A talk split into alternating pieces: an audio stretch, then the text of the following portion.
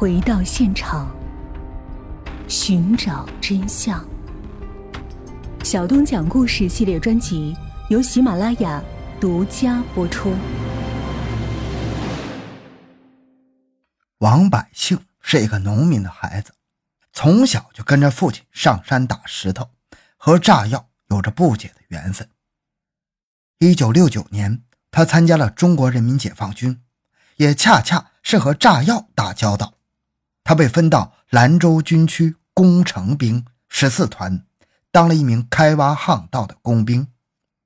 后来又到南京工程兵学院学习，学习的是地爆专业。还是和炸药打交道，可以说，王百姓与生俱来的就是和炸药打交道的命。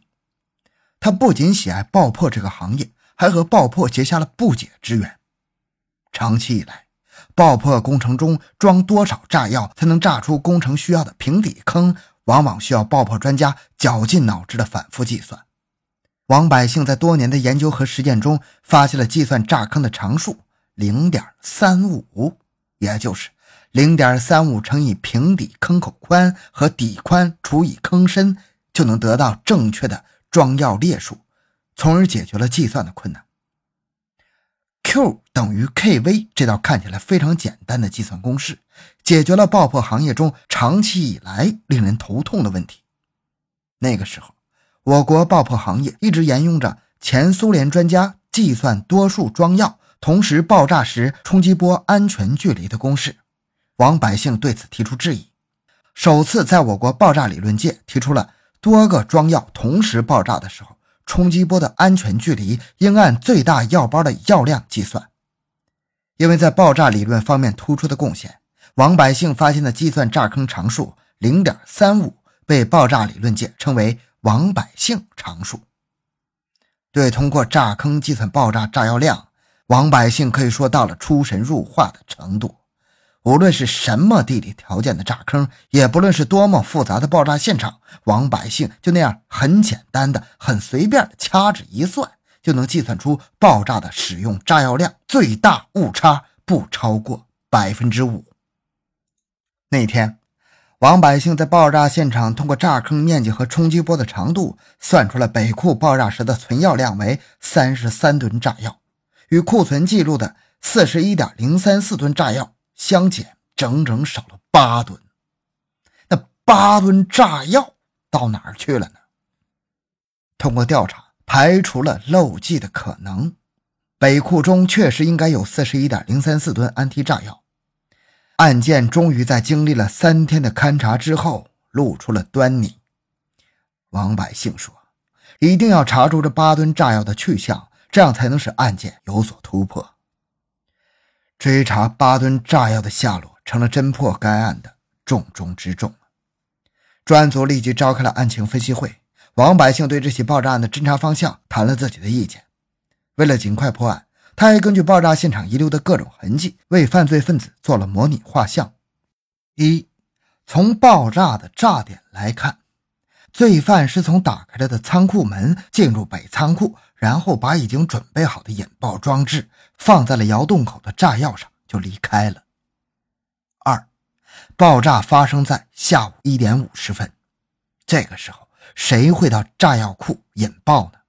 这个人必有事先的准备，还要有作案的条件，熟悉仓库的内部环境，可以说他就是仓库的内部人员。三，八吨炸药不是一块砖一块瓦，那是一堆炸药啊！没有内贼引不来外鬼，没有内部人接应，要把这八吨炸药运出仓库根本不可能。所以说，这八吨炸药是内部人偷盗的。四，作案人为什么要炸炸药库呢？现在没有发现别的线索，只有从丢失的八吨炸药上下功夫。凡是作案都要有作案动机，要看发生案件后谁得意谁满意来查找作案人。从这八吨炸药上下功夫，查清爆炸后是谁得利，查找出这八吨炸药的下落，就可以使难题迎刃而解。五，作案人明白爆炸后的后果，为了这八吨炸药而引爆炸药，说明他不仅爱惜自己的生命，更看重自己的自由。所以一定设计了延时设计，或是通过加长的导火索延时，或是用定时装置延时，或是用化学反应装置延时，使作案人有充分的时间离开现场。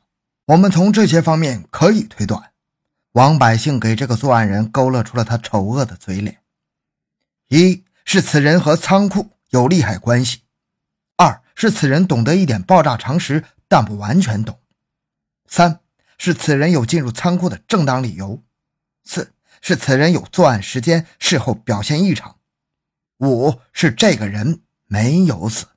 说白了。此人应该是有仓库钥匙的人。王百姓一锤定音呐！当地警方通过侦查发现，当天能进入北库的只有梅立新一个人，而其他值班员只有库区大门钥匙，而没有库房钥匙。梅立新当天上午将近十点曾经进库查看，然后回家。中午仓库爆炸时，他在离县城三华里外的村子里喝酒，时间相隔近三个小时。显然，梅立新没有作案时间。贾福禄局长忽然想起，春节前不久曾听物资局一位负责人讲过，要把金属化氢公司分开，成立金属和化氢两个公司。这一决定在该公司人员中引起了波动。是不是因为有人达不到某种目的而图谋报复进行破坏呢？或者是有人想掩盖什么痕迹呢？他把侦查员叫到办公室，要紧紧围绕能进入库区的几个人，特别是保管员梅立新做工作，加强审讯。二月十四日清晨。梅立新在侦查员马德良、高约成、龚建波等人的步步追问以及有关证据面前，无可奈何地说：“这事儿是我干的，请你们把我父母和孩子叫来见一面，把你们局长叫来，我交代。”原来，惨重的损失起因竟是保管员梅立新为了赚取些许的小利，但他从违法走向犯罪。也走到了自己人生的终点。其实，梅立新在担任保管员的前两年中，还是规规矩矩工作的。后来，他看到不少人通过各种渠道发财致富，也打起了自己的小算盘。他偷偷的把自己保管的雷管卖出去六箱，又买来劣质低价的雷管充数，赚取了六百块钱差价款。一九九四年十二月。公司购进七十二吨优质炸药之后，梅立新又想故伎重演。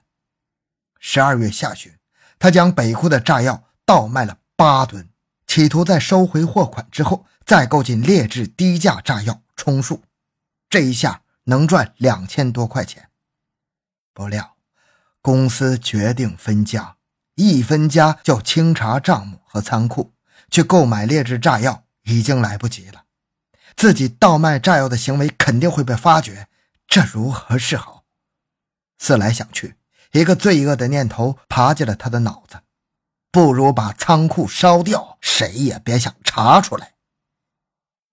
一月二十三日，梅立新趁着夜色到县城一家小商店里买了两个塑料壶，又到加油站买了五公升汽油，偷偷的带进仓库。三十一日晚上八点左右，他借口进库查看。进入北库，用根草绳把两壶汽油连接起来，点燃蜡烛，把草绳头靠近蜡烛的根部，锁上库门，回家。蜡烛和草绳在平静的燃烧了近三个小时之后，引起了汽油燃烧，接着炸药猛烈的燃烧起来。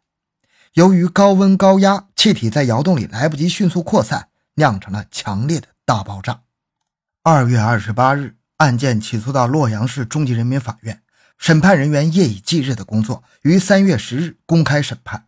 法庭认定梅立新犯盗窃爆炸物罪，判处无期徒刑，剥夺政治权利终身；犯爆炸罪，判处死刑，剥夺政治权利终身。决定执行死刑，剥夺政治权利终身。梅立新没有上诉。三月十四日，河南省高级人民法院依法核准了对他死刑判决。三月十七日早晨，梅立新被执行枪决。好，这个案件讲完了。从二月二十八日案件起诉，三月十日判决，三月十四日核准，三月十七日执行死刑，这个过程可是够快的。小东个人微信号六五七六二六六，感谢您的收听，咱们下期再见。